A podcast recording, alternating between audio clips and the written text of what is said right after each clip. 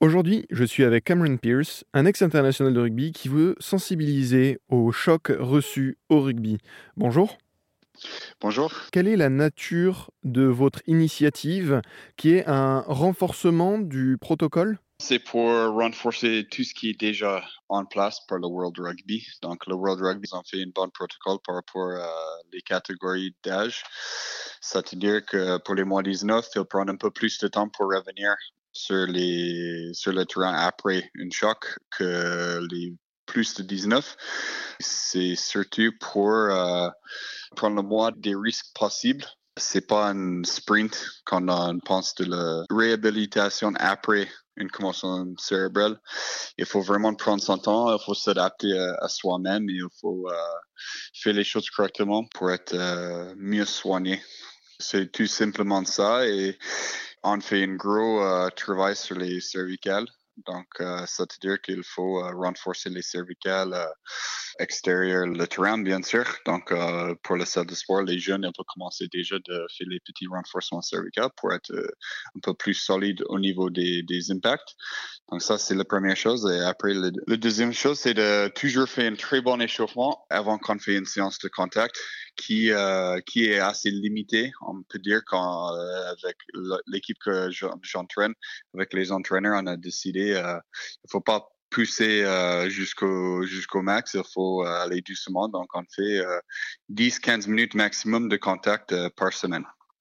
Alors justement, les jeunes que vous entraînez, on va revenir dessus. Vous êtes euh, donc un ex-international euh, canadien du au rugby, mais là, vous êtes euh, basé en Gironde, à Floirac. Vous êtes désormais entraîneur des moins de 19.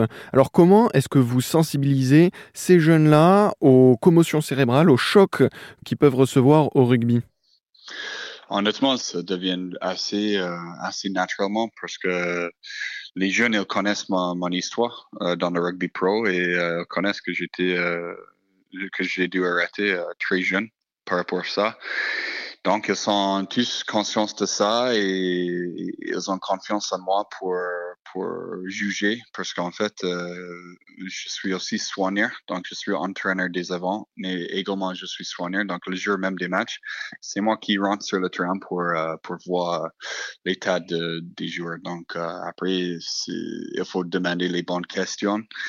Euh, il faut euh, faut surtout pas prendre des risques s'il y a un doute. Il faut enlever le, gamin sur le terrain. Il faut s'il y a le moins des signes, les moins des symptômes, il faut qu'il est envoyé chez le médecin, voir l'hôpital direct.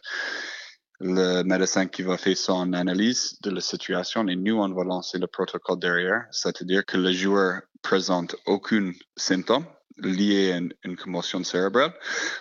On doit compter 14 jours avant qu'il commence l'entraînement normal. Mais euh, ça, c'est pas contact en fait. Donc, après quelques jours, donc on est 14 jours plus 3-4, c'est là où le joueur, si tout va bien, peut commencer un petit peu de contact et en fonction de l'évolution, peut dire que c'est bon pour jouer. Et ça, c'est un protocole qui est mis en place par World Rugby. Mais j'ai l'impression qu'il y a très peu des, clubs qui le suivent et très peu des gens qui, qui savent que ça existe. Et après, c'est une guide assez facile à, suivre. Donc, depuis que je suis entraîneur, um, l'année dernière à Libourne, cette année à Florac, on suit ça et personne qui pose des questions. Il y a de confiance que dans le risque il faut prendre très euh, délicatement. Et surtout la bienveillance. J'étais avec Cameron Pierce, ancien international de rugby canadien, qui prévient des chocs faits dans l'Ovalie. Merci beaucoup. Avec plaisir.